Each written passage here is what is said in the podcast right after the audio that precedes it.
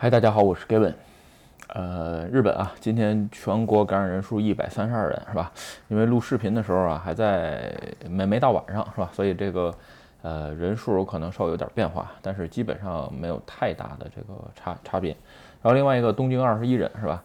呃，录视频的时候，今天最早的消息，呃，非洲。十个相关，呃，也不能说是非洲吧，就是，呃，几个这个新变种病毒比较感染厉害的区域，已经再入国都这个禁止了。这个再入国禁止啊，再解释一下，只有外国人，呃，才持有再入国，日本人是不存在的。也就是说，日籍其实是不耽误的啊。呃，简单点说吧，呃，但是现在呢，采用强制隔离，也不说是强制隔离，那可以说是强制隔离吧。就是说，呃，到。日本之后，希望你到指定的隔离所，然后呢隔离一下，是吧？这其实大部分主要是针对日籍，呃，这部分去做吧。指定的要求待机个三天，然后另外一个，这个主要你像西班牙呀，还有这个瑞典等等地方也在这里边。就是说这次不完全是非洲，是吧？现在有十个国家，这个网上都可以查到啊。如果有兴趣的朋友，可以自己去网上看一下。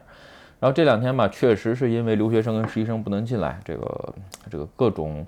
可以说是怨声载道吧，但是呢，特殊时期还没有办法，是吧？其实，嗯，如果顺利的话，一月初、一月中旬能解禁的情况下，再次解禁的情况下呢，其实也不算太坏，是吧？所以在这个时间点上来看，OK 啊，今天啊，咱们聊聊日本这个退休金的事儿啊，其实已经连了连着聊了好几天，这病毒啊，什么事儿又封国之类的事儿，换一个话题，正好啊，前两天有网友在这个论坛上留言，是吧？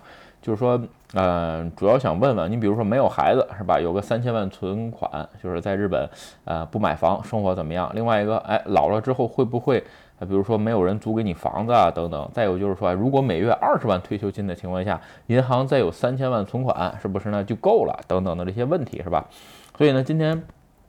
对于这个，就是说每个月二十万退休金这个概念，还有三千万存款，再加上老了是不是没房没没有人租你房子住这几个事儿啊，咱们就随便顺便聊一下。他说我不知道有多少看我视频的网友拿看过这个自己，如果你在日本工作的话啊，你看过日本你的年金手账，这年金手账干什么？其实你看年金手账，你就能知道，哎，你退休之后每个月能拿多少钱，对吧？日本的这个年金，其实说句实话，嗯。没没没什么可期待的啊，我只能那么说。咱们举个例子啊，呃，你比如说刚才那有网友留言，每个月如果有二十万退休金，是吧？这个你这个就生活就挺好了，是吧？我只能说，呃，如果你严密的算过每个月退休金有多少钱的情况下，二十万这是二十万退休金，这是一个非常非常大的数字，一般人很可能都拿不到。为什么呢？咱们今天。呃，顺便在这儿讲一下啊，其实说退休金啊，肯定是这样，就是说你自己上的保险，加上公司给你上的，还有国家补助的一小部分，形成你的退休金，这是里边儿退休金啊。另外分两，呃，应该是分三种啊，但是一般人严格意义上的只能拿到两种。什么叫三种啊？呃，先说第一种普通的国民年金，然后呢，第二就是你在公司里就职的时候有一部分后生年金。后生年金是什么概念？就是国民年金加上后生年金一起发给你。还有一部分叫公务员年金，一般情况下，你除非做公务员，因为我也没做过公务员，所以我也不知道。所以咱们就不在这儿谈这个公务员年金了。所以说，相对比较来说吧，嗯，肯定是后生年金的这个拿的得数多一点。为什么？因为是基本年金加上后生年金，对不对？两半两部分相，嗯，但同样的，你在工作，就是你在公司上班的时候，哎，上的这个保险也多。其实吧，这个有的地方算过，是吧？这个你在网上能查到算的很多啊。如果说，呃，你不能健康的活到是七十八还是七十五岁啊？从年金拿开始，一直一直健康的活着，和拿到多少岁之时候。你这个年金基本上是赔钱的，也就是说你交的多拿的少，就是这么一个概念，是吧？但是呢，呃，日本九成以上都是上班族，所以不上的可能性几乎没有啊。这公司强制，所以呢，咱们也就不讨论其他的方式了，还是主要讨论在这个额度的问题。呃，而且啊，现在是有这么一个情况，日本啊，就是说，呃，一个人工作，另外一半吧，比如说专职主妇，在退休到在达到一定年龄的时候。主妇也会拿到一部分年金，对吧？所以呢，这两部分是加算的。所以呢，现在就出来这么一个情况：一个人工作和两个人一起工作，是吧？先说将近二十万的年金，你的年收得有多少钱？呃，两千万。这在日本是一个，就是说比较容易理解的基数啊。如果你有两，你有这个呃两千万的年收，一直在上这个保险，这个保险额度相当大，这个每年你光交保险估计得交掉六百多万。所以呢，在这这么结果你算下来的情况下，你哎，你的基础年金就是国民给你那部分，一共是六万四，这个额度是固定的，基本上没有变化。也就是说，你在国日本上国民健康保险啊，这里边带的国民年金、基础年金是六万四，在哪儿上都一样的。剩下一部分后生年金，一个人工作的情况下，你的后生年金大概是十二万。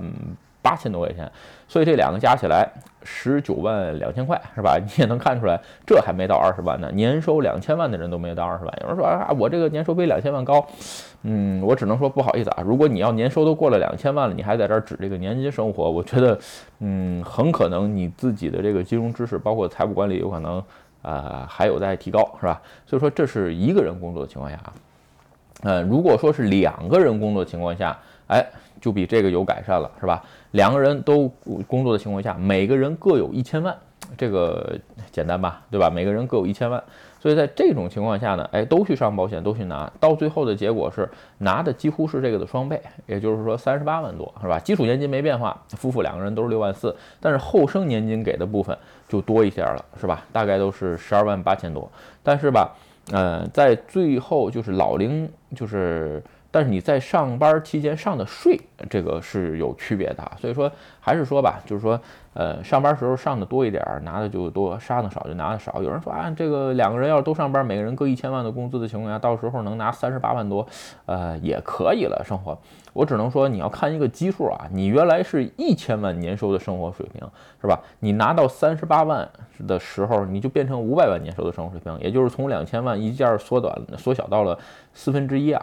就说无论到那个时候，如果说你真的只指只指望着年金去生活的情况下，你无论是生活质量，包括你自己的生活的这个心情啊，就是日语叫莫气悲胸啊，就都会有所下降，这肯定是一个不现实的。OK 啊，咱们再来聊聊这个老后年金三千万的这个事儿啊。其实三千万这个事儿吧，一直是媒体在这儿炒，嗯，媒体在这儿炒作。这个日本官方虽然有说啊，就是说老后年金是需要有多少多少不足，但是真正把这个话题炒起来的是日本的媒体。其实说这不是一个绝对数字，就是说你一定要需要三千万，你这个老后才行啊。咱们刚才算那个数字，你也知道，哎，这就再来说一下我，你比如说我啊，我的情况下，我记得好像我看我以后年金是十十二十十二万还是四万十四万，我忘了啊，记不住了。反正就是说实话，那个数没在意过。你想十几万怎么可能正常的生活呢？对吧？因为已经习惯了，就是说现在，哎，这种收入的生活。所以在这个，嗯，时间点上来看吧，就是说不肯定不能只全全指年金，对吧？在你再有一部分存款的情况下，三千万这个数啊，就是一个，嗯，算是。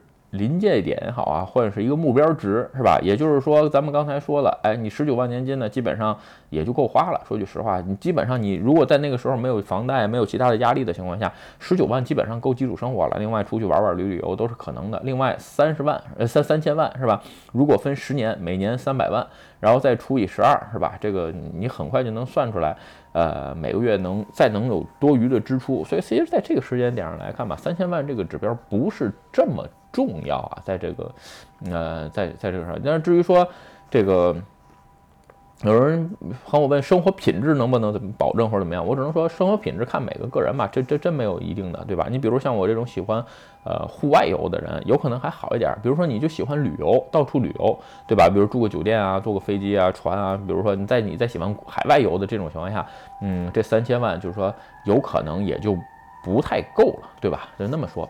所以说还是跟每个人想，但是你要，嗯，主要告诉你两点：第一，哎，这个一个是你年金能拿到多少；另外一个，在日本，如果你有纯资产三千万，是吧？基本上，呃，可以说是在日本算什么？呃，小有钱啊，已经可以说到你你能已经能混到小有钱的这个地步了。我我刚才说的叫叫日语叫什么？嗯，叫阿帕马斯索，就是在你纯纯资产三千万到五千万之间，对吧？